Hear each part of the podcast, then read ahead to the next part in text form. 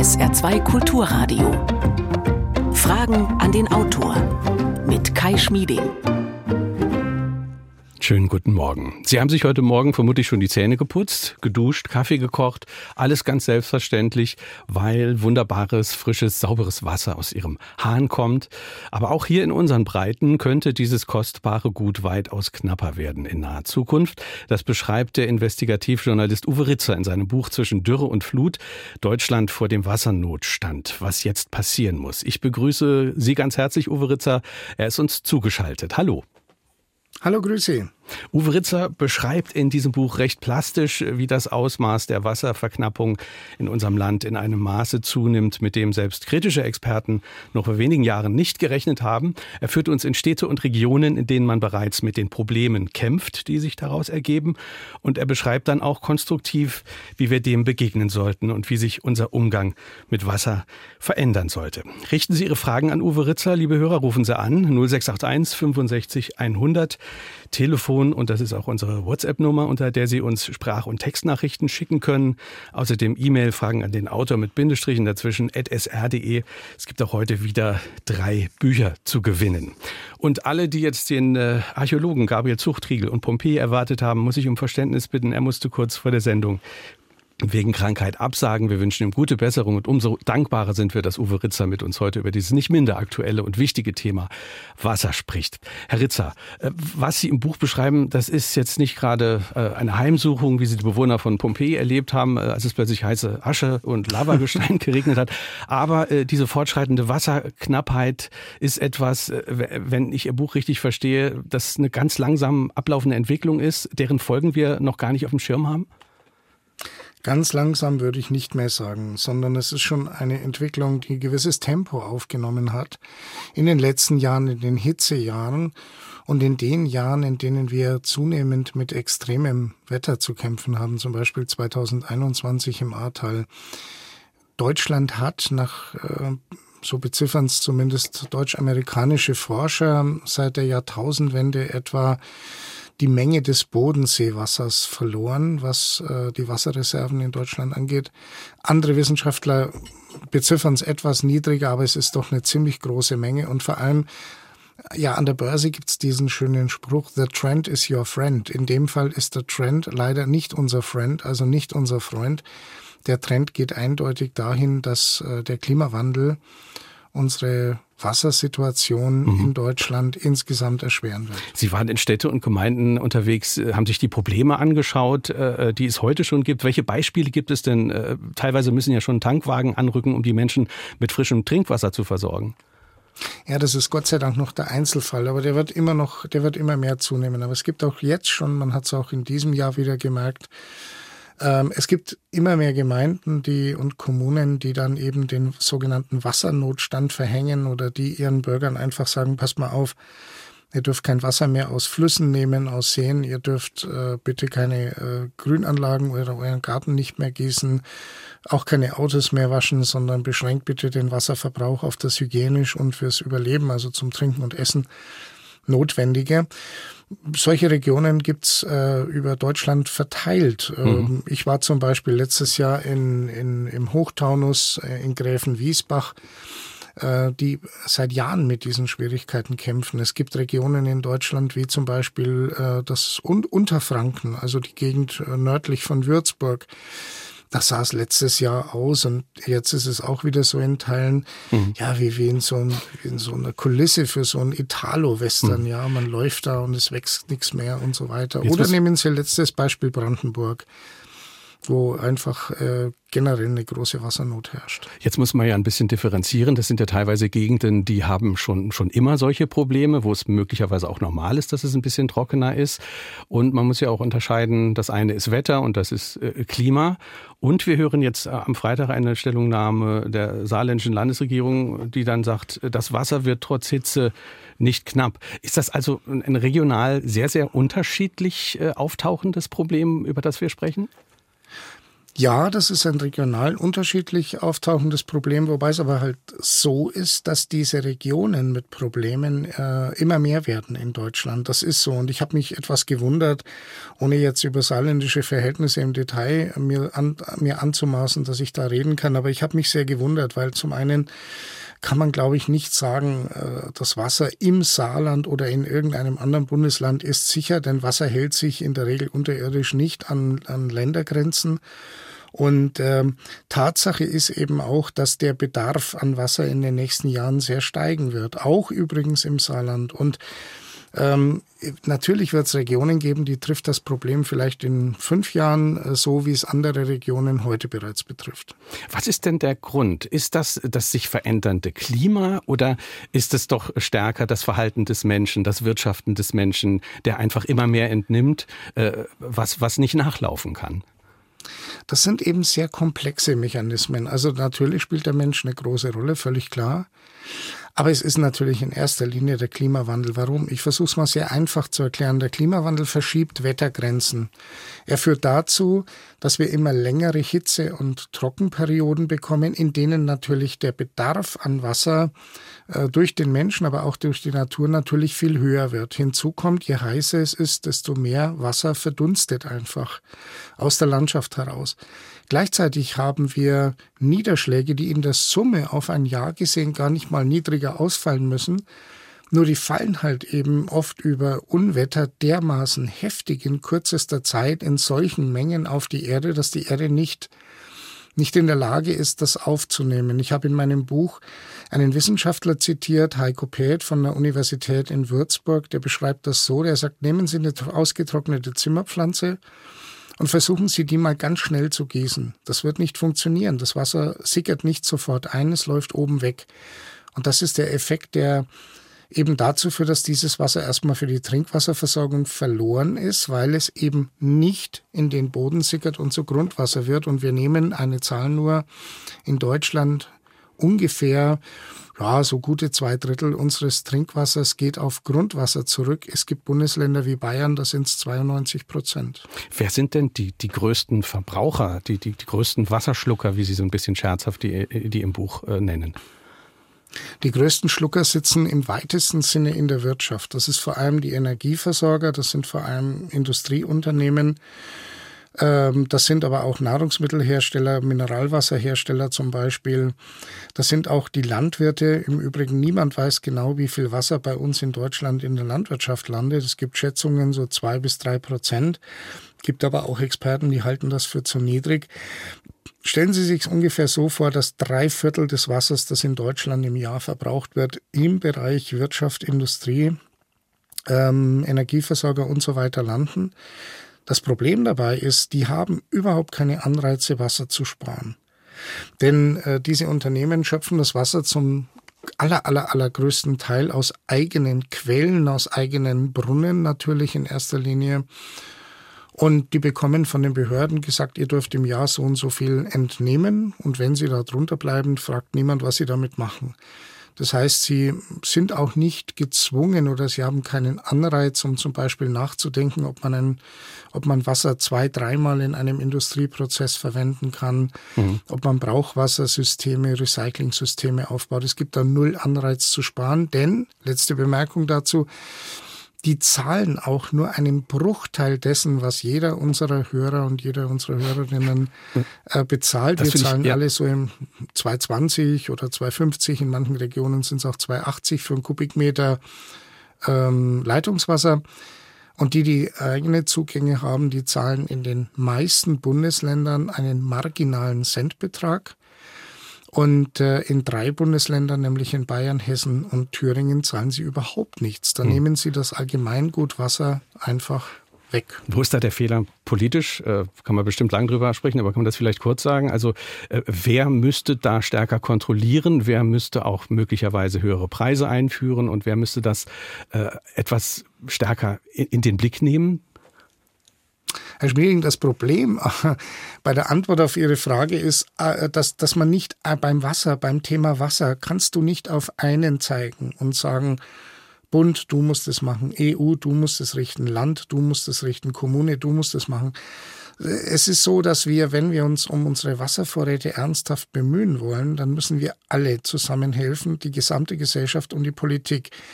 Natürlich, die Politik ist da gefordert, wo es um die Regeln geht für die Wirtschaft. Und die müssen deutlich verschärft werden.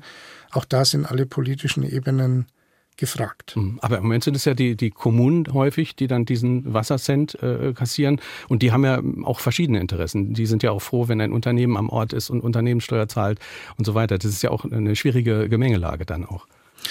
Das ist genau, und ich bin ja da auch, glaube ich, als Wirtschaftsjournalist äh, bin ich da ja auch unverdächtig, dass ich da irgendwelche radikalen Umtriebe habe, aber verfolge, aber Entschuldigung, aber es ist schon so, die Kommunen sind natürlich gefordert, ähm, wenn es zum Beispiel um Ansiedlungspolitik geht, äh, dass man sich da Gedanken macht ähm, über die Wasserversorgung, ob die nachhaltig auch gewährleistet ist.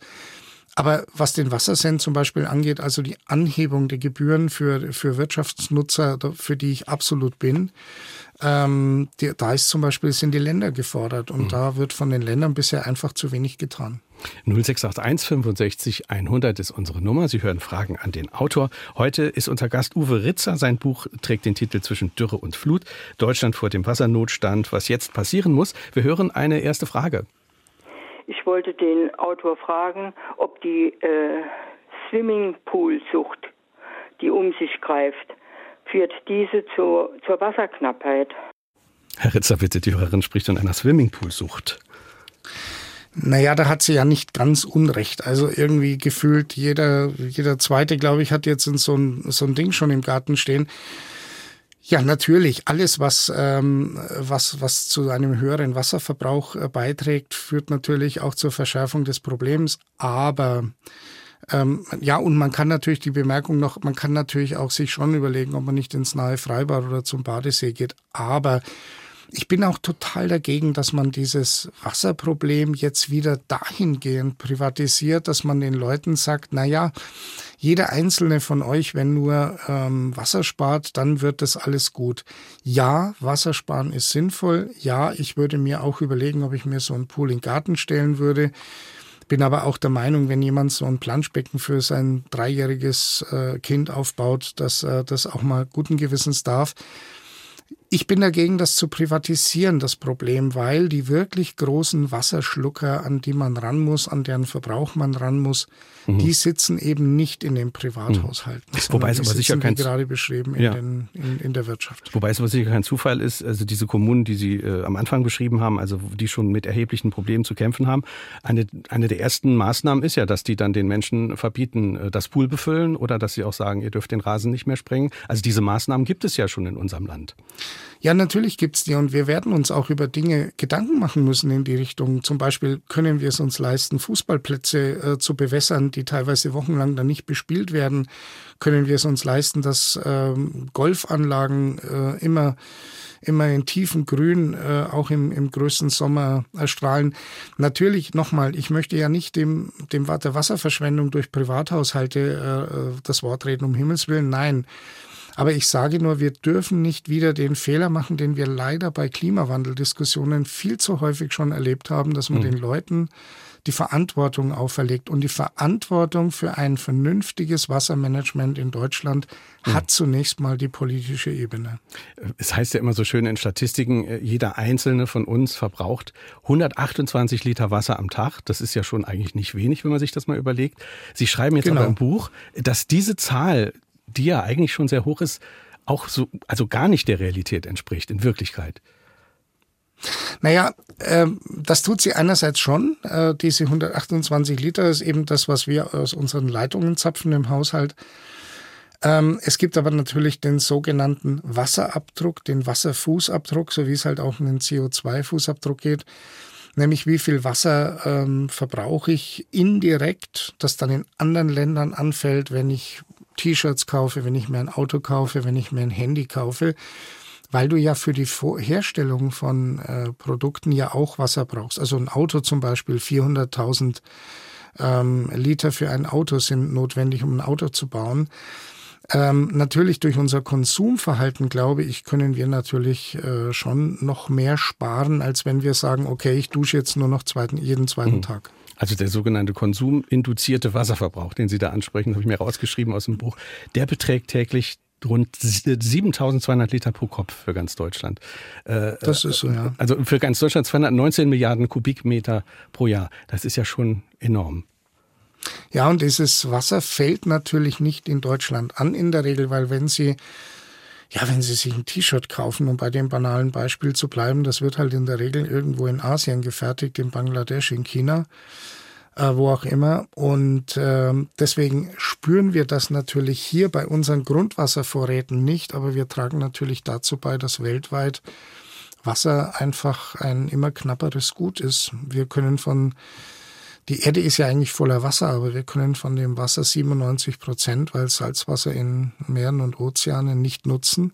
Hm. Und von den verbleibenden drei Prozent nutzen wir auch wiederum nur drei Prozent. Und die Tasse Kaffee, die hier vor mir steht, äh, das ist auch das letzte Beispiel dann, äh, äh, dafür werden virtuell bzw. statistisch 130 Liter Wasser benötigt. Für diese Tasse Kaffee, die hier gerade vor mir und auch vor den Hörern möglicherweise zu Hause steht.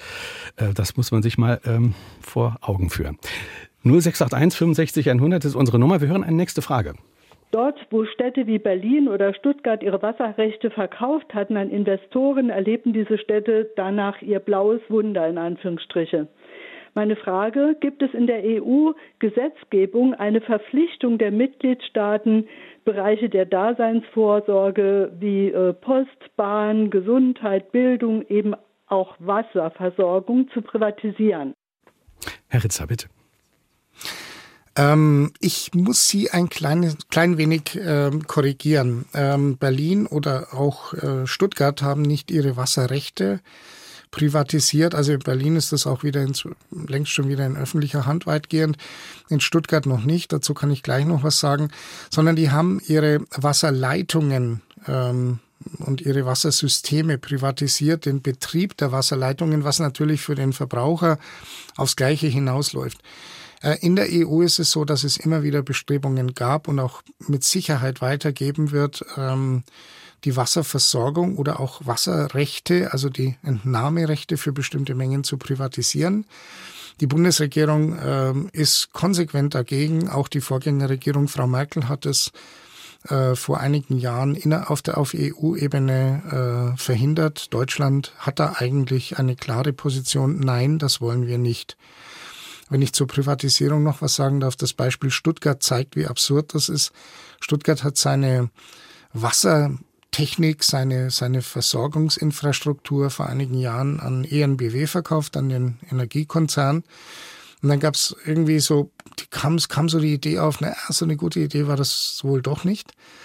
Und dann gab es einen Bürgerentscheid und die Mehrheit der Bevölkerung hat sich dafür ausgesprochen, dass die Stadt die Rechte wieder zu dieses System wieder zurückkauft. Und da wird seit über zehn Jahren zwischen der Stadt Stuttgart und der ENBW mal gestritten vor Gericht, dann wieder friedlich verhandelt. Auf jeden Fall, es klappt nicht, weil ENBW ein Vielfaches dessen, ein Mehrfaches dessen will an Geld, was sie damals bezahlt haben. Ähm, Wasserprivatisierung ist, wäre der konsequent falsche mhm. Weg. Da bin ich absolut überzeugt. Was bedeutete das denn für die Bürger in Stuttgart, als das privatisiert wurde? Also woran haben die das dann gemerkt? Möglicherweise negative Folgen? Ja, das erste, wo sie es gemerkt haben, war, also erstmal hat ENBW die, die, das Personal in der Wasserversorgung runtergefahren und die Gebühren erhöht. Hm. Ich meine, Wasser wird ein immer knapperes Gut, auch in Deutschland. Und ein knappes Gut in einer Marktwirtschaft bedeutet natürlich immer, dass der Wert, also der in Euro zu bemessene Wert, einfach steigen wird.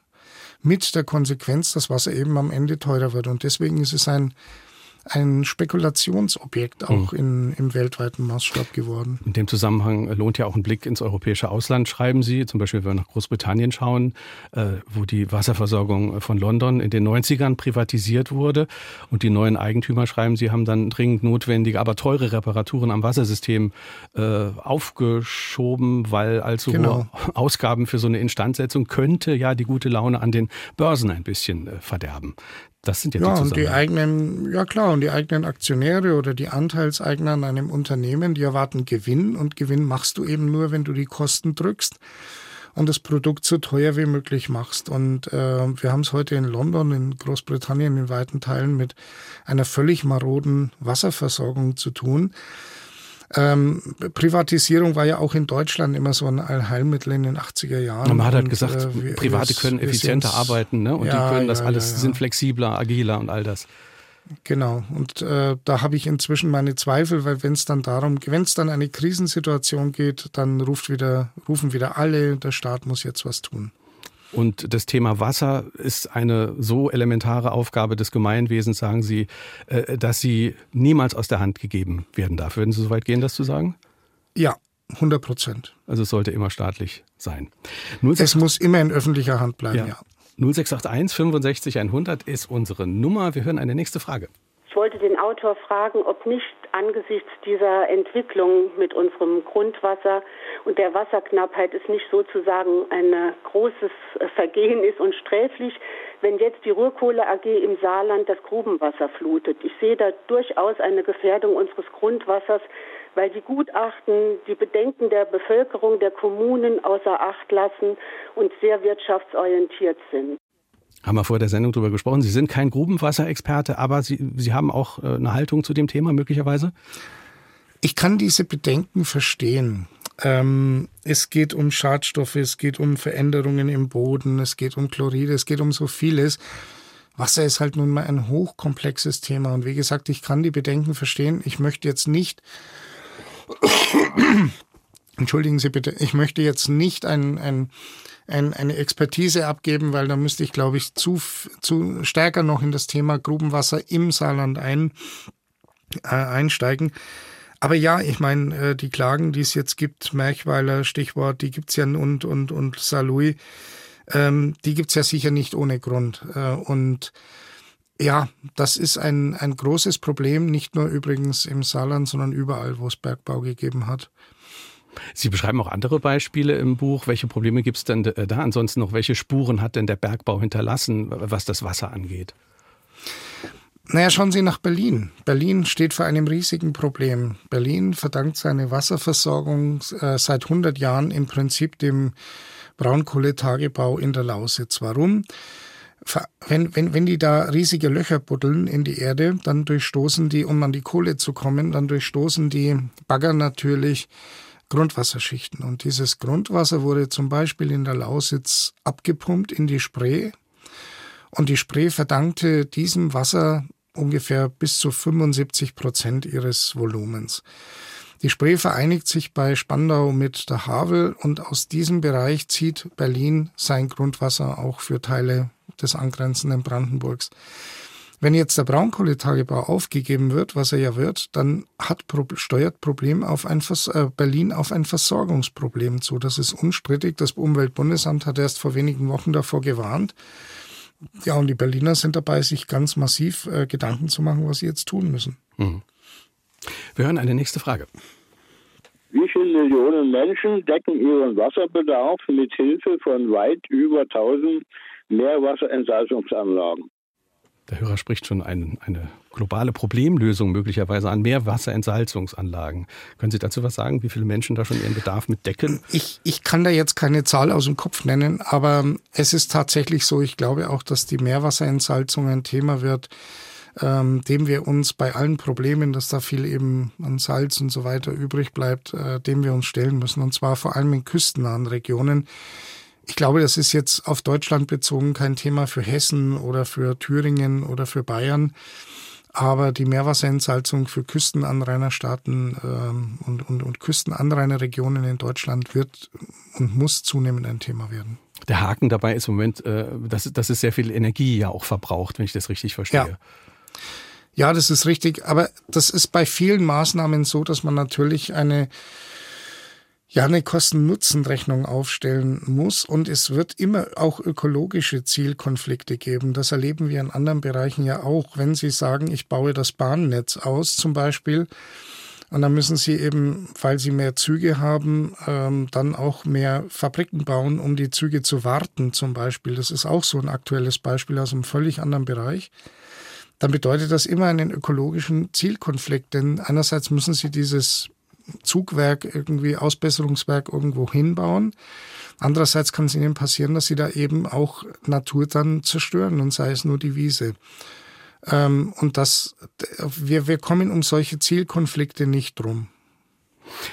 Einige E-Mails haben wir bekommen. Erwin Büch hat uns zum Beispiel geschrieben, äh, Fragen an den Autor mit Bindestrichen dazwischen at sr.de. Eine seiner Fragen, die er hat, ist, wenn Grundwasser entnommen wird, entsteht doch ein Hohlraum. Wie wird dieser Hohlraum wieder aufgefüllt? fragt Erwin Büch. Die, die Hohlräume füllen sich entweder über die Natur wieder von selbst oder wie eben leider in Deutschland immer häufiger der Fall, sie füllen sich eben nicht, die Pegel sinken. Das bedeutet einfach, dass die Pegel sinken. Und wenn wir über Grundwasser reden, vielleicht noch eine Bemerkung. Ähm, es gibt unterschiedliche Arten von Grundwasser. Wir haben sehr häufig bei oberflächennahen Grundwasserschichten, die regenerieren sich zwar in der Regel wieder schneller, klar, weil der Weg des Wassers, wenn es auf die Erde fällt, äh, dorthin kürzer ist. Ähm, die haben aber häufig das Problem, dass sie durch Nitrat und andere Einträge aus der Landwirtschaft äh, einfach unbrauchbar sind für Trinkwasser oder Mineralwasser. Deshalb hat man in den letzten 30 Jahren immer dann sich angewöhnt, immer tiefer zu bohren und inzwischen zapfen wir in Bayern zum Beispiel im Altmühltal zapfen wir ähm, Wasserschichten an, die sind, äh, dieses Wasser ist 10.000 Jahre alt, mega rein. Reiner kann man sich's gar nicht vorstellen. Und wenn Sie dann den Fall haben, wie zum Beispiel im Altmühltal, dass damit dass da auch ein Mineralwasserhersteller rauspumpt, dann können Sie dieses Wasser abgefüllt in irgendwelchen Plastikflaschen im Discounter kaufen. Mhm. Und äh, soweit es um öffentliche Versorgung geht, muss man natürlich auch die Frage stellen, ob man mit sauberstem 10.000 Jahre alten Trinkwasser sein Auto waschen muss. Mhm. Das Problem allerdings ist, auf die Frage von Herrn Büch zu kommen, ähm, dass dieses Wasser sich extrem langsam regeneriert. Also das regeneriert sich auch nicht in fünf Jahren. Was da mal weg ist, ist zumindest für unsere und für die nächsten Generationen weg. Sie haben die Firma Altmühltaler äh, erwähnt, die sich am Tiefengrundwasser dort bedient. Äh, dieses Tiefengrundwasser ist ein besonders kostbares Gut, sagen Sie. Das ist eigentlich eine eiserne Reserve auch für Krisen, schreiben Sie. Was zahlt denn jetzt zum Beispiel so ein Mineralwasserhersteller wie Altmühltaler der Kommune für, für, für 1000 Liter Wasser oder für einen Liter Wasser? Altmühltaler zahlt nichts. Gar nichts? Nein. Und die Menschen. Altmühltaler ja. darf in, im, am Stammsitz des Unternehmens in Treuchtlingen, das liegt so 60, 70 Kilometer südlich von Nürnberg, äh, da dürfen im Jahr 250.000 Kubikmeter Tiefengrundwasser entnehmen und dafür bezahlen sie nichts. Und dann steht das Wasser für 20 Cent beim Discounter. Und die Menschen, die in genau. der Gemeinde wohnen, die müssen sich im Grunde zurückkaufen, was ihnen, was ihnen eigentlich günstig zusteht. Ja, Treuchtlingen ist schon ein Sonderfall, weil, da ist es so, wenn Sie Treuchtlinger Wasser trinken wollen, müssen Sie tatsächlich zum Discounter gehen. Altmühltaler gehört seit einigen Monaten zum, zur Firma Aldi. Denn äh, das Trinkwasser in Treuchtlingen kommt fast ausschließlich aus einer Fernwasserversorgung, obwohl die Stadt auf einem Haufen Quellen sitzt. Fernwasserversorgung heißt, äh, die Kommunen sagen, es ist sinnvoller äh, für uns, dass wir uns in der Ferne bedienen und dass, dass wir nicht mehr bei uns bohren. Fernwasserversorgung heißt, man vereinfacht gesagt, man holt Wasser dort, wo es besonders viel gibt, in diesem Fall in der Lech-Donau-Mündung und pumpt das über zum Teil 50, 100 Kilometer, je nachdem, ähm, in Regionen, wo eben entweder zu wenig Wasser ist oder wo Kommunen wie Treuchtlingen sich halt um dieses Wasser insofern nicht kümmern, dass es dem Mineralwasserhersteller äh, weitgehend überlassen. Ähm, Fernwasserversorgung übrigens in Deutschland ungefähr ein Fünftel, ein Viertel unseres, äh, unserer Trinkwasserversorgung äh, beruht darauf. In Baden-Württemberg zum Beispiel ist es ganz stark. Baden-Württemberg wird aus dem Bodensee heraus weitgehend versorgt, auch der Ballungsraum Stuttgart. Ähm, das klingt ja auch erstmal faszinierend und einfach und simpel und logisch. Ja, man nimmt von den, man nimmt von den Reichen und gibt es den Armen. Aber natürlich muss man auch mal sehen, äh, nehmen wir den Bodensee, der ist noch auf Jahre hinaus natürlich als Wasserlieferant sicher, aber die Alpen speisen ihn eben und in den Alpen wird die Situation auch immer problematischer. Jeder von uns erinnert sich an die an den vergangenen Winter, als wir Skirennen angeschaut haben, wo die weiß präparierte Piste äh, da war und rechts und links war alles grün. Es schneit immer weniger, daraufhin gibt's im Frühjahr immer weniger Schmelzwasser, das die Berge von den Bergen runterkommt. Deswegen ist auch Fernwasserversorgung keine immer überall und unendlich geltende Lösung. Mhm. Jetzt haben wir eben über Altmühltaler äh, gesprochen. Gibt sicher noch andere Mineralwasserhersteller äh, oder Lieferanten. Gibt auch das Beispiel der Firma Coca-Cola im, äh, im Buch, die in, die in Lüneburg nach noch mehr Wasser bohren will. Wenn man das mal zusammenfasst, also welches Muster ist an all diesen Beispielen erkennbar? Das Problem sind vollkommen veraltete Entnahmeregeln, die eben in Zeiten des Klimawandels so nicht mehr gelten dürften. Kann man das so zusammenfassen? Ja, das kann man so zusammenfassen. Wir müssen immer sehen, Deutschland hatte immer genug Wasser im Überfluss. Deswegen hat auch nie jemand sich Gedanken gemacht, zum Beispiel über Mineralwasserversorgung, weil immer genug Wasser für alle da war. Äh, jetzt gibt's Wissenschaftler, die sagen, jetzt im Moment fehlt uns schon der Regen, allein aus den vergangenen Trockenjahren heraus der Regen eines kompletten Jahres. Also man müsste ein komplettes Jahr lang müsste regnen, damit sich zumindest die oberflächennahen Speicher wieder sinnvoll auffüllen können überall.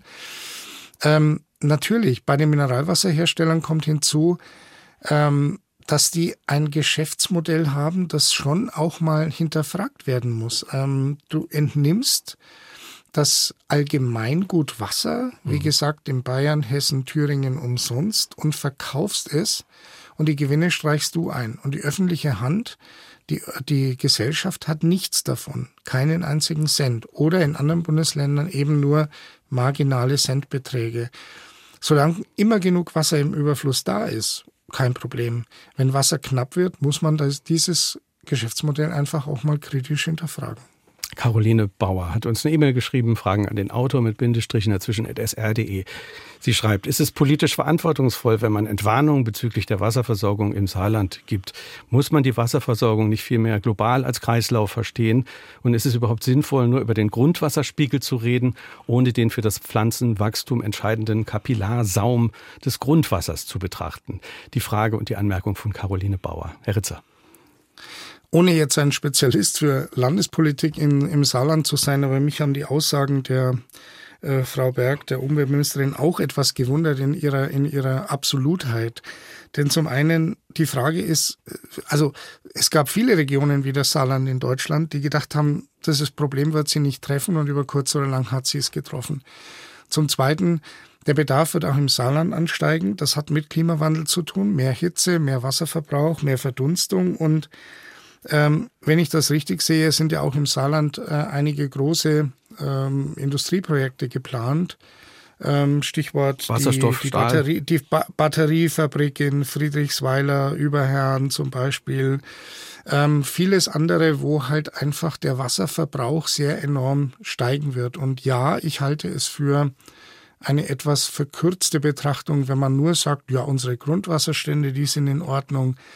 Wasser ist ein sehr komplexer, ein, ein sehr komplexes äh, Thema. Das wird auch so sein, dass das Wasser sicherlich, wie gesagt, auch nicht an der saarländischen Grenze halt macht. Wenn wir dem Fernwasserprinzip folgen, kann es auch passieren, dass irgendwann mal Wasser im Saarland abgezapft wird für andere Regionen in Deutschland, die weniger haben. Also so zu tun, als wäre alles in Ordnung, das halte ich doch für ein bisschen fahrlässig. 0681 65 100 ist unsere Nummer. Wir hören eine nächste Hörerfrage. Was müsste geschehen, damit nach Gas und Strom die Versorgung mit Wasser nicht zum Preistreiber für den Konsumenten wird? Herr Ritzer. Ähm, ich glaube erstmal, dass es nach Gas und Strom Wasser das nächste große Ressourcenthema wird. Das nervt uns alle, weil wir krisengeplagt sind jetzt von Pandemie und Ukraine und Gas und, und Strompreisen und so weiter. Aber es hilft ja nichts äh, was getan werden muss. Ähm, es muss, wir brauchen in Deutschland ein Wassermanagement. Wir brauchen ein integriertes Wassermanagement, das alle Bereiche umfasst, das zum Beispiel ökologisch greift. Das heißt, wir brauchen größere Trinkwasserschutzgebiete. Wir müssen uns mehr um die Qualität unserer Flüsse kümmern. Wir brauchen mehr Wasser in der Landschaft. Wir müssen uns um Moore kümmern. Wir müssen Wasser versuchen in der Landschaft zu halten. Dazu gehört aber zum Beispiel auch, dass man in Regionen, die von Hochwasser betroffen sind, Rückhaltebecken baut, um Wasser aufzufangen, das ansonsten einfach ganz schnell oberflächlich abfließt und irgendwann in einem Meer landet. Dieses Wasser aufzufangen und dann der Trinkwasserversorgung zuzuführen. Es muss ein Bündel an Maßnahmen passieren, um die Trinkwasserversorgung in Deutschland langfristig auf sicheres Fundament zu stellen. Dem Prinzip folgt übrigens auch die nationale Wasserstrategie der Bundesregierung, die im März verabschiedet wurde. Das ist ein Katalog mit 78 Vorschlägen und der wurde über Jahre hinweg erarbeitet. Ähm, das ist absolut sinnvoll, was da drin steht. Mhm. Das Problem wird nur die Umsetzung werden. Da wird es entscheidend sein. Und bei all dem wird sich dann eben entscheiden, ob ähm, die Politik dahingehend steuert, dass sie sagt, ja, wir, wir belasten jetzt wieder die die Privathaushalte oder ob man endlich mal die zur Kasse bittet, die drei Viertel unseres Wassers verbrauchen. Ich habe es vorhin gesagt, Industrie, Energieversorger, Landwirte, mhm. Nahrungsmittelhersteller und, und, und. Ja, es sind auch Landwirte, die Grundwasser entnehmen müssen, um ihre Felder zu bewirtschaften, hier letztlich auch uns zu ernähren, muss man ja sagen. Ähm, aber äh, Bodennutzung und Grundwasser, das ist äh, auch ein weiteres großes Problem, weil wenn wir jetzt von der Landwirtschaft äh, sprechen, wir haben es auch mit Düngemitteln zu tun, Nitrat, das dem Boden zusetzt und auch Grundwasserschichten verseucht. Auch deswegen muss man ja immer tiefer bohren, wenn ich das richtig verstehe, oder? Das verstehen Sie absolut richtig. Hinzu kommt, ja, die Landwirtschaft wird in den nächsten Jahren enorm mehr Wasser brauchen, ähm, für den Gemüseanbau zum Beispiel. Aber die Frage ist ja, wie geht man dann mit dem Wasser um? Und wenn Sie durch die Lande fahren, dann sehen Sie überall, dass da wie vor 10, vor 20 Jahren irgendwelche riesigen Wassersprenger ähm, da von oben äh, die Felder gießen. Und ähm, da verpufft oder vielmehr besser gesagt, verdunstet so viel Wasser sinnlos, weil es überhaupt nicht bei den Pflanzen ankommt. In Israel, das in der Hinsicht weltweit führend ist, in Israel ist man da schon viel weiter. Man hat vor Jahrzehnten schon Tröpfchenbewässerungssysteme eingeführt, wo sie auf der Erde oder knapp unter der Erdoberfläche Leitungen mit kleinen Löchern haben, die die Pflanzen gezielt mit Wasser versorgen. Der Verdunstungseffekt ist im Verhältnis zu dem, was wir in Deutschland haben, minimal. In Deutschland ist halt bislang so, da wird halt der Rasensprenger als Feldsprenger im großen Stil dann aufgedreht und dann läuft er da stundenlang. Das ist einfach ineffektiv und so wird Wasser verschwendet. Eine weitere Idee ist ja, dass man sagt, man baut möglicherweise den mehr Früchte an, die effizienter mit Wasser umgehen. Das ist sicherlich sinnvoll. Am Ende ist das natürlich auch immer abhängig von regionalen Gegebenheiten. Was gibt der Boden her? Und äh, was Bauern sind ja auch Landwirte in erster Linie. Was, was ist bei mir? Was wollen meine Kunden von mir in meiner Region oder wo immer ich hinliefere? Aber es ist tendenziell natürlich richtig, was Sie sagen, Herr Schmieding. Man muss überlegen, dass man eben in Zukunft auch vielleicht Früchte anbaut, die weniger und Gemüse anbaut, das weniger Wasser braucht. Fragen an den Autor auf SR2 Kulturradio. Heute ist unser Gast Uwe Ritzer, Investigativjournalist. Er hat ein Buch geschrieben mit dem Titel Zwischen Dürre und Flut, Deutschland vor dem Wassernotstand, was jetzt passieren muss. 0681 65 100 ist unsere Nummer. Wir hören eine nächste Frage.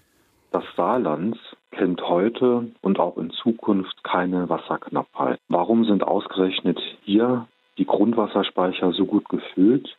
Und wie könnten wasserärmere Regionen davon profitieren? Herr Ritzer. Naja, ich habe es ja vorhin schon gesagt, ich kann, ähm, ich kann jetzt einfach nur mal mutmaßen, dass Sie im Saarland auf einem Terrain leben, das äh, von dem, vom Untergrund her sehr vereinfacht gesprochen begünstigt ist, dass dort eben wahrscheinlich das Regenverhältnis äh, Regen-Sonne noch in einem einigermaßen verträglichen Zustand ist und dass die Grundwasservorräte eben gut sind, dass dieses Grundwasser auch äh, sich einigermaßen gut regeneriert, hat die Ministerin zumindest am Freitag erzählt.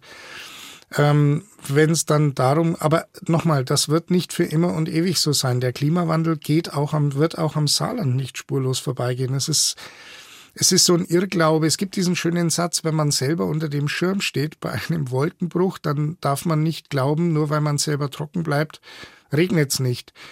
Ähm, das bedeutet mit anderen Worten, auch das Saarland wird äh, um den, Klima, den Klimawandel erleben. Und aus dem Saarland heraus trockene Regionen äh, zu versorgen. Das wird mit Sicherheit diskutiert werden und das wird mit Sicherheit, behaupte ich, in einigen Jahren auch kommen, weil alle wasserreichen Regionen in Deutschland angezapft werden.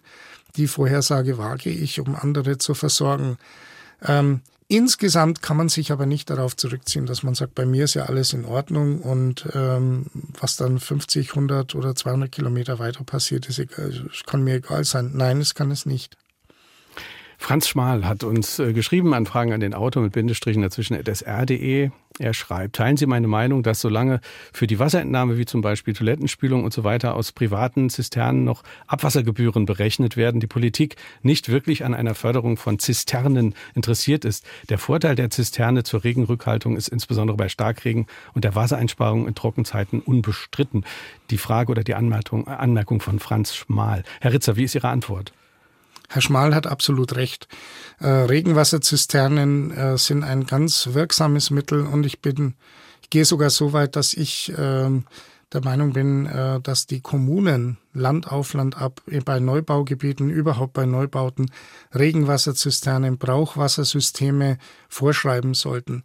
Ähm, es ist tatsächlich so, dass man diese, dass das kostet Geld. Das wird auch Ärger an der einen oder anderen Stelle bringen, weil die Häuslebauer natürlich kommen werden und sagen, Mensch, das Bauen wird immer teurer, die Kredite ziehen wieder an und jetzt kommt ihr mir als Kommune noch und wollt, dass ich eine Regenwasserzisterne baue. Aber ich glaube, es gibt keine Alternative und ich bin äh, auch der Meinung, wie der Hörer, dass ähm, es dann, man muss dann eben überlegen, man muss über Anreize handeln. Wir haben ja jetzt bei dieser unsäglichen Heizungsdiskussion gelernt, hoffentlich, dass es nicht immer nur mit Verboten geht, auch wenn es die braucht an der einen oder anderen Stelle, dass es, sondern dass es sinnvoll sein kann, mit Anreizen zu arbeiten. Und ja, ich persönlich denke, es wäre ein guter Anreiz zu sagen, okay, Regenwasser ähm, aus selbst, also aus der eigenen Zisterne sollte man nicht bei der Abwassergebühr berücksichtigen.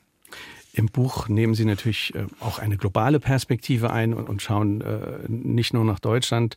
Äh, da sieht die Wirklichkeit so aus, habe ich mir rausgeschrieben, 2,2 Milliarden Menschen haben keinen Zugang zu sauberem Trinkwasser. Etwa 4 Milliarden Menschen leben in Regionen, die in mindestens einem Monat pro Jahr von großer Wasserknappheit betroffen sind. Das sind Zahlen aus dem Buch. Ähm, in, in, inwieweit ist denn der Zuwachs der Weltbevölkerung auch ein, eine, ein, ein Faktor, der dieses Problem verschärft? Ja, natürlich verschärft er das Problem. Ähm, aber ja, es ist einfach so, wir sind in Deutschland natürlich an einer, in einem, was Wasser angeht, waren wir in Deutschland jahrzehntelang in solch einer Luxusposition gemessen am Rest der Welt. Das war uns bloß nicht mehr bewusst. Mhm. Wir haben aufgedreht und schauen Sie, ich bin aufgewachsen in Franken. Ich hatte eine, eine, eine, eine Großmutter, die hat viel Schlimmes miterlebt. Erster Weltkrieg, Zweiter Weltkrieg und so weiter, Notzeiten. Die hat zu uns Kindern immer gesagt, Jungs, Buben, ihr dürft's nicht, das Wasser, das Wasser verspritzt man nicht, das vergeudet man nicht. Und dann kam in Deutschland natürlich, nach dem Krieg hat man flächendeckend Wasserleitungen, Abwassersysteme aufgebaut. Jeder Haushalt äh, fast wurde angeschlossen. Ähm, das ist großartig. Hat aber natürlich dazu geführt, dass uns der Wert von Wasser, die Bedeutung von Wasser eigentlich gar nicht mehr bewusst war. Wir haben halt den Hahn aufgedreht und dann war es da. Und zwar 24 Stunden und in den Mengen, die wir es gewollt und gebraucht haben. Und das war in anderen Ecken der Welt äh, eben und ist in anderen Ecken der Welt eben nicht der Fall.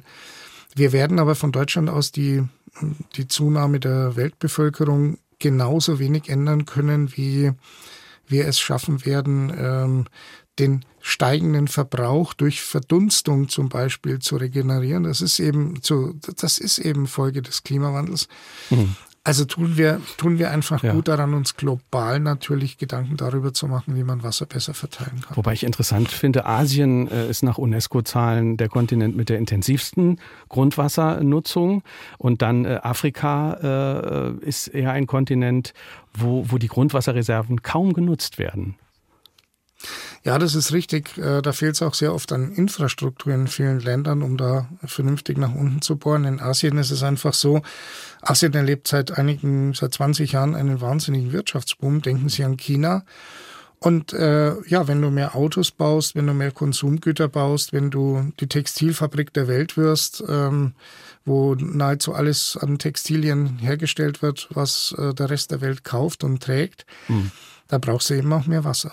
Und Europa ist nach diesen Zahlen deutlich sparsamer und entnimmt sechs Prozent der weltweiten Menge. Das, äh, also eine Übernutzung droht in Europa vergleichsweise selten, ist, heißt es hier in Ihren Zahlen. Ja, das stimmt natürlich schon. Auf der anderen Seite, aber, aber nochmal, wir dürfen uns jetzt nicht zurücklehnen. Der Faktor Klimawandel mhm. spielt eine wesentliche Rolle. Wenn Sie im Moment und in den letzten Wochen und Monaten mal über unsere Grenzen hinausschauen. Und das rate ich beim Thema Wasser immer. Drum irritiert mich ja auch, wenn es heißt, im Saarland ist alles so perfekt und ist schon gut und macht euch keine Sorgen. Äh, wenn wir über die Grenze nämlich hinausschauen, stellen wir fest, Italien, Spanien, diese Länder haben heuer unglaubliche Dürren, unglaubliche Hitzewellen. Ähm, dann kommt wieder, kommen wieder Unwetter. Das Wasser nutzt eigentlich für die Grundwasserregeneration so gut wie gar nichts. Also wenn wir jetzt uns einbilden, dass es uns, uns geht's im Verhältnis zu anderen Regionen der Welt immer noch gut, weil wir halt auch eine Wasserinfrastruktur haben. Aber natürlich trifft Europa dieses Thema ganz gewaltig. Und ähm, hm. Sie haben es heuer ja in, in Italien gesehen, zum zweiten Mal hintereinander in Norditalien. Ähm, Dürre, Dürreperioden äh, und dann plötzlich kommt das Unwasser und äh, der halbe Ort wird weggeschwemmt. Walter Bachmann hat uns eine WhatsApp geschrieben an 0681 65 100.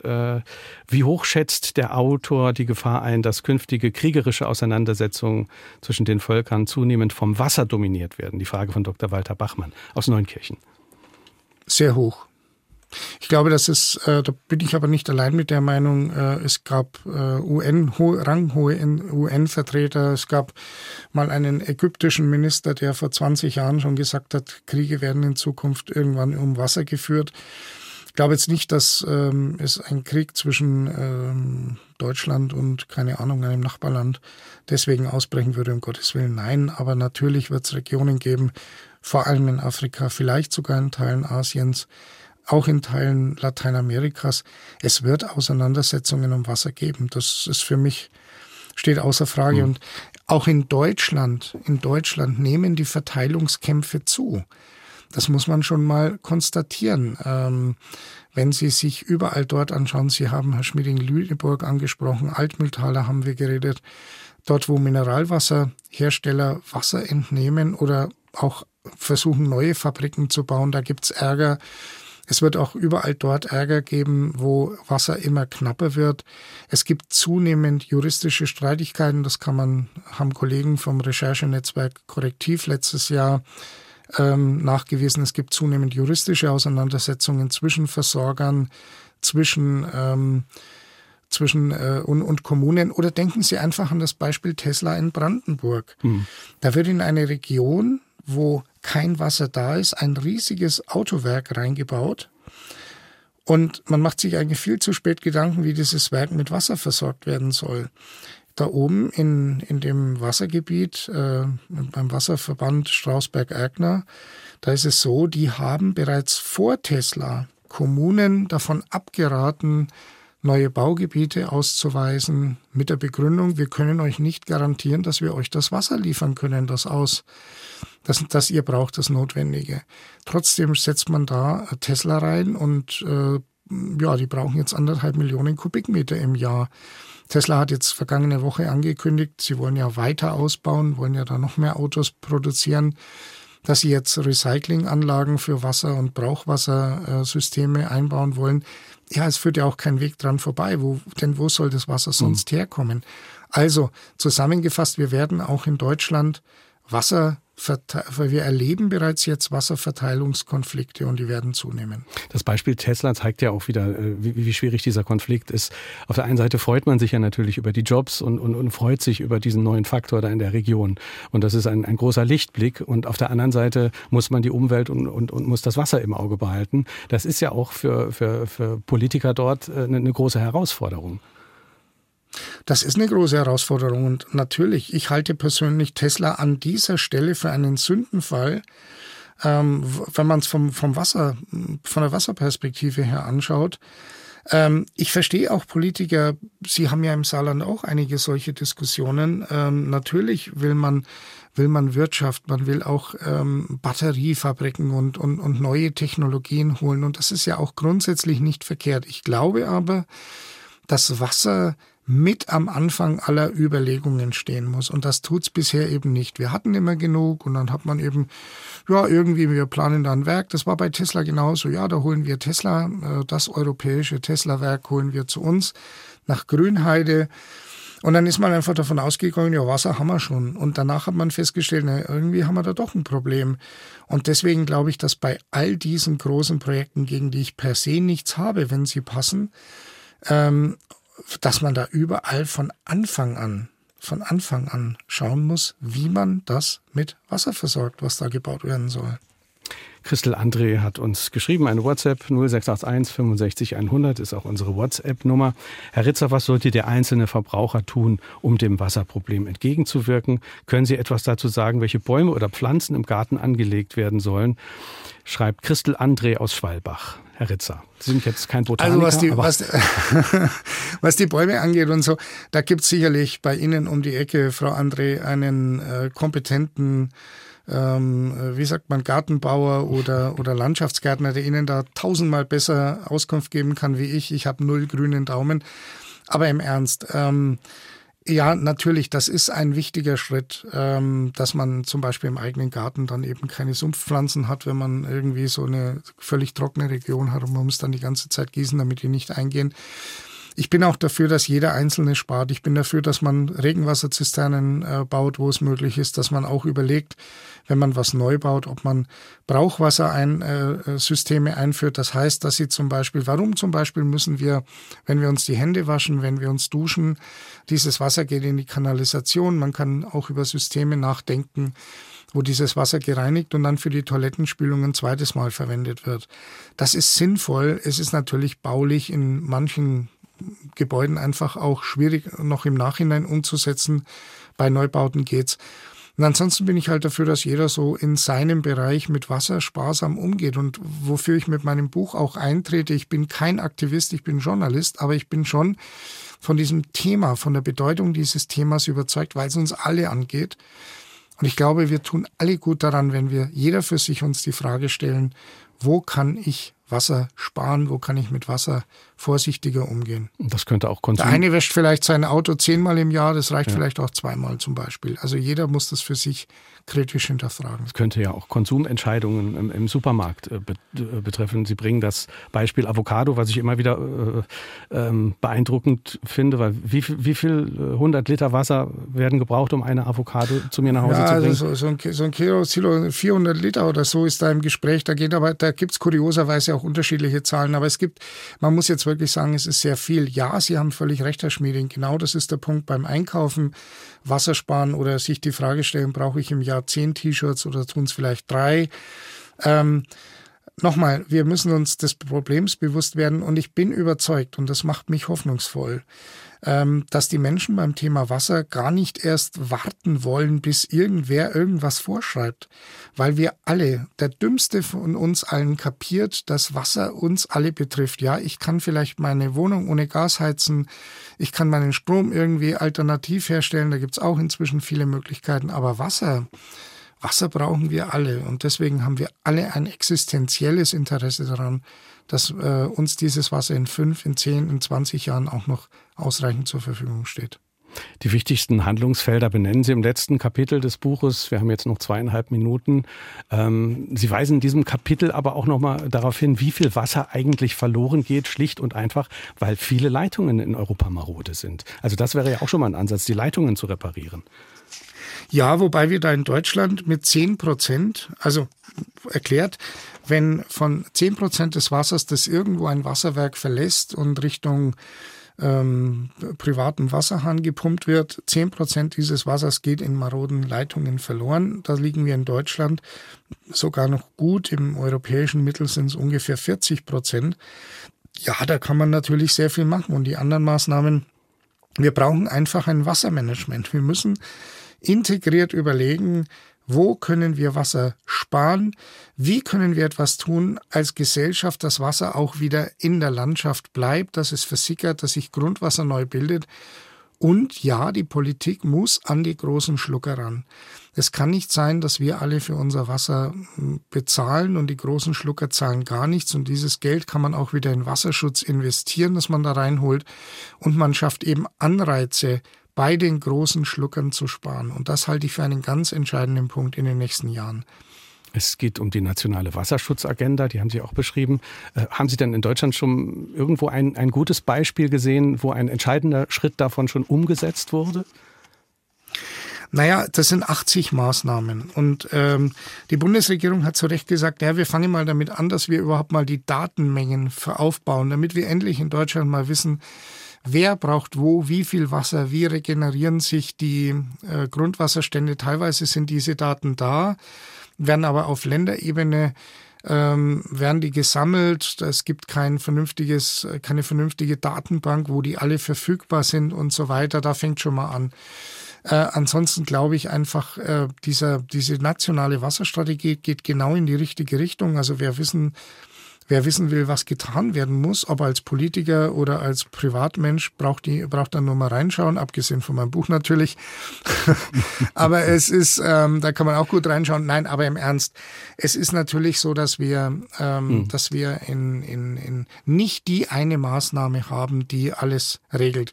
Und wenn heute eine Kommune, die Kommunen sind ganz wichtig hm. in diesem System, wenn heute eine Kommune ein neues Baugebiet hm. ausweist, dann kann man eben Regenwasserzisternen fest schreiben als Pflicht. Das wäre zum Beispiel so eine Maßnahme, mhm. mit der man anfangen kann. Ähm, und da gibt es viele, viele, viele Einzelmaßnahmen. Die gute Nachricht, wir können jetzt was tun in den nächsten Jahren, um unsere Wasserversorgung langfristig stabil zu halten. Dankeschön. Die schlechte Nachricht, wir müssen was machen. Dankeschön, Herr Ritzer. Schöne Grüße nach Nürnberg. Die Zeit läuft uns davon. Dankeschön. Gewonnen haben heute, das sage ich noch schnell. Wolfgang Nausius aus Koblenz, Lia Lorenz Wallacher und Helmut Bill. Kommende Woche ist unser Thema Dinosaurier, großartige Giganten, den letzten Geheimnissen auf der Spur. Mein Gast wird Armin Schmidt sein. Ich danke ganz herzlich fürs Zuhören. Mein Name ist Kai Schmieding. Tschüss, schönen Sonntag.